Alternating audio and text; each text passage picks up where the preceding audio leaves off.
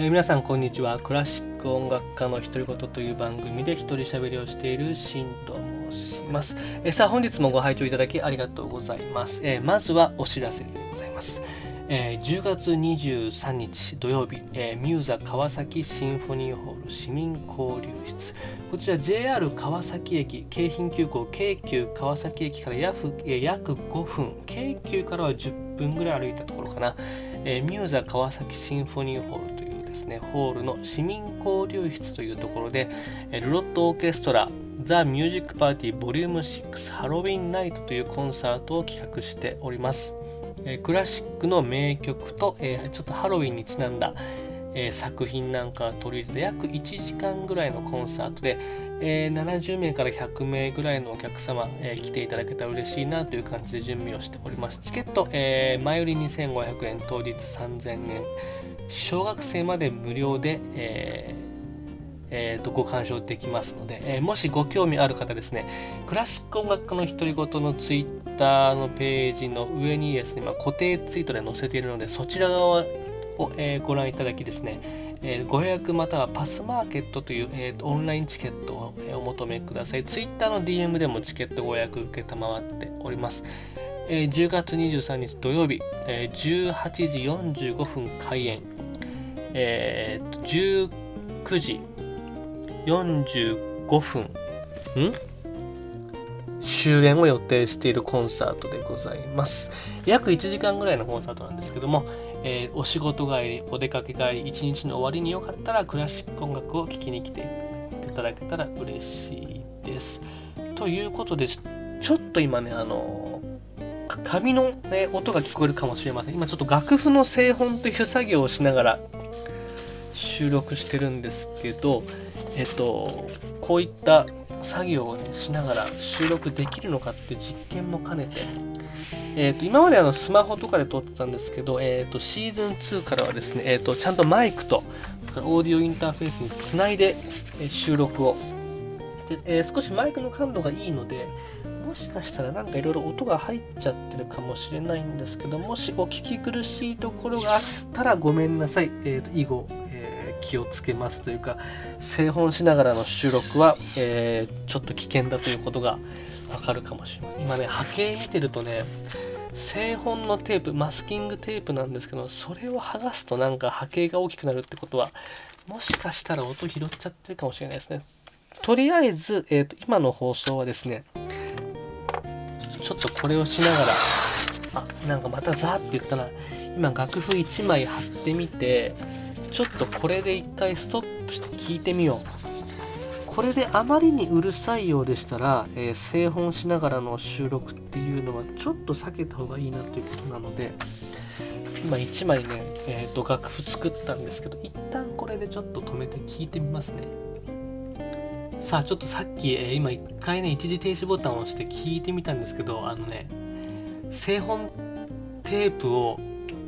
えー、剥がした時のザーっていう音が意外にやっぱ拾っちゃってるので製本しながらの収録っていうのはこれやめた方がいいということが分かりましたということで、えー、収録に集中していきたいと思いますえっ、ー、と今楽譜を作ってたんですけどもえっ、ー、と緊急事態宣言が明けてですね、え我々音楽、え業界もですね動き始めました本当にあの仕事ができるってめちゃくちゃ幸せですね。嬉しいです。本当に嬉しいし、楽しみにしたし。で、えっ、ー、と、ちょっと中止の可能性もあったりですね、来月じゃない、もう今月ですね、来週のコンサートも無事開催されるということで、えー、来週のコンサートの楽譜がですね、えっ、ー、と、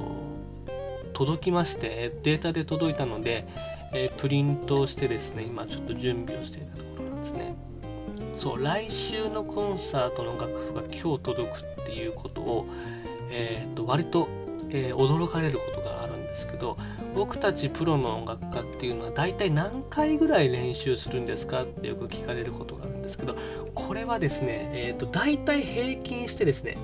平均して2回から3回の練習いわゆるリハーサルみんなで集まって音を合わせる時間があって演奏会であったりとかえっ、ー、と前日に1回だけみんなで会って練習して音を合わせて、えー、翌日本番なんかが多いかなと。あと曲によっ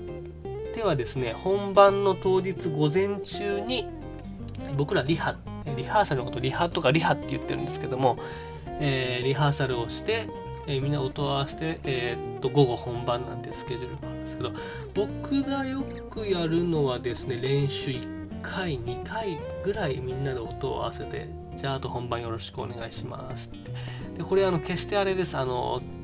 手を抜いてるとかではなくてその練習回数で対応できないとやっていけないっていう世界なんですね。なのであの一つ一つの練習はとっても大事にしております。で1回の練習時間も3時間とか4時間ぐらい。まあその中でね音を出して、え意見交換して休憩挟んでなんかしながら。だからその労働時間っていうのはその現場によって違うんです。けど大体いつも3時間4時間のリハーサル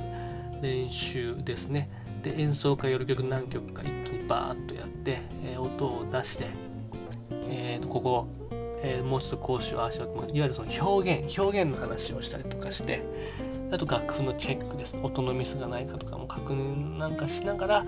リハーサルっていうのが進んでいくっていう感じですね。なので大体1回の演奏会に練習は23回少なくて1回とか、えー、本番当日なんてこともありますで、えー、そういったその現場の対応力っていうのはすごく大切でもちろん事前にねあの自宅で練習したりと譜読みっていわゆるその、えー、楽譜を読む、えーと、セリフの書いてある台本を読むようなイメージなんですけども、まあ、そんな準備をしたりとかですね、えー、して仕事に向かうというわけですね。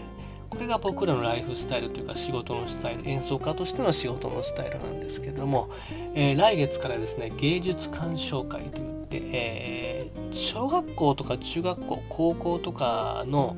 授業の中で、えー、いろんな、え、文化芸術団体が学校に来て演奏したりとかいろんなパフォーマンスをしていたことがあったかもしれないですよね。えー、っと僕らこれは音楽鑑賞教室えー、訳して音響って言って音響仕事って言うんですけども僕この仕事がすごく好きでとっても楽しみにしていてですね今年もいろんな学校を回れるのがとっても楽しみですねいわゆるそのクラシック音楽の玄関口を広げてですねまああのこんな、え、音楽もあるんだよとか、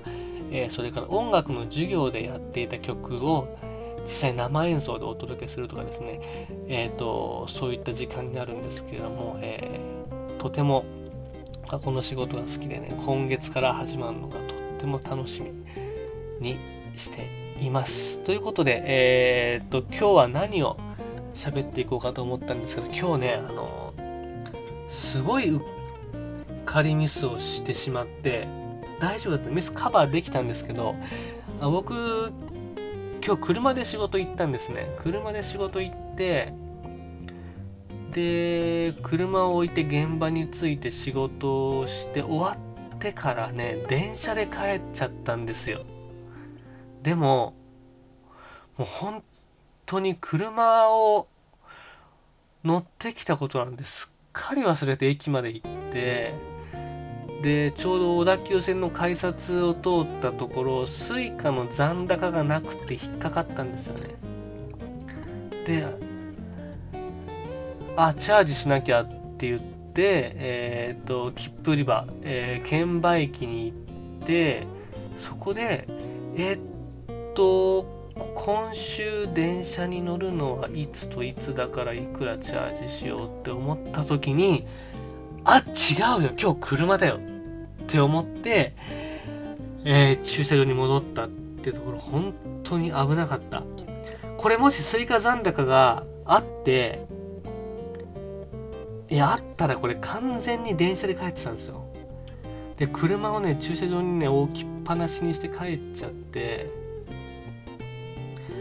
危なかった。あそこで残高なくてよかったです。しかも券売機の前でえーと、この先のスケジュールに対していくらチャージしようかって考えといてもう本当に良かった。えっ、ー、と駅としてはですね、まあ、電車で約40分ぐらいの場所なんですけれどもえ駐車場の上限があったかって、あ、あったかな？いつも2、3時間しかいないからそこ置いてるんですけど、これで駐車場の上限がなくって1日止めちゃってたら大変なことになってましたよね。ちなみに、えー、駐車場で一番高かったのはですね銀座のところかな六本木だ銀座だなえこれもね、オーケストラの演奏会終わって打ち上げに行った時に車をね、銀え打ち上げ銀座でやって、銀座のパーキングにね、2、3時間かな、3、4時間止めたらもう4、5千行ってたっていうことがあったんですけどね。まあ、今日止めたところは、まあ、あの、神奈川県の、まあ、ちょっと端の方なので、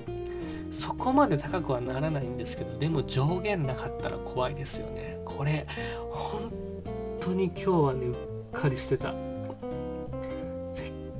きりもう電車で来てたと思って、えー、車を乗ってきたのを忘れてしかもなんで今日車で行ったかっていうと車に乗りたかったからなんですよ今日の現場っていうのは電車でも車でも行けたんだけど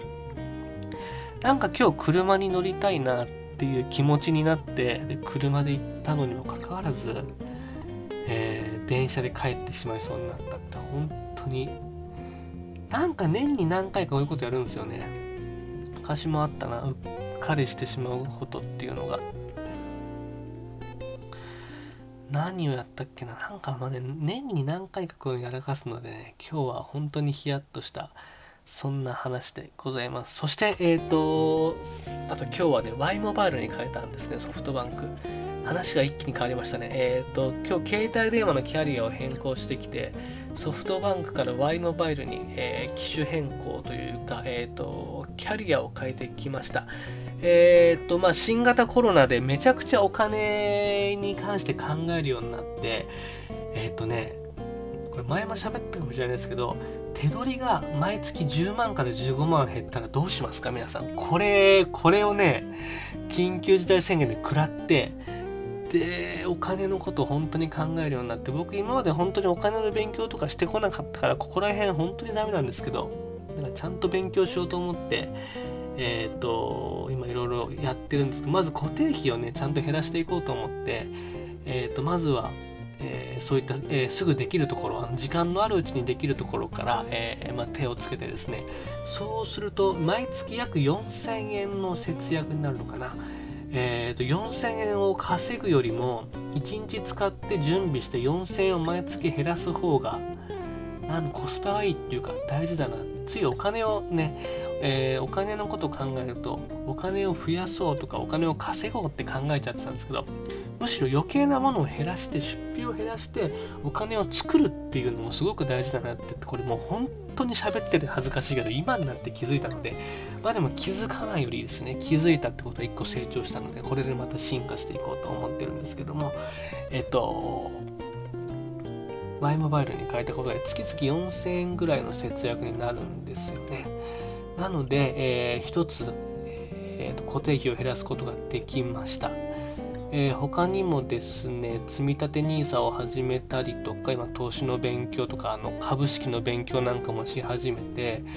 えーと、音楽で生計を立てていくプラス、えー、もっともっとお金の知識をたくさんつけていきたいなっていうようなところで思っております。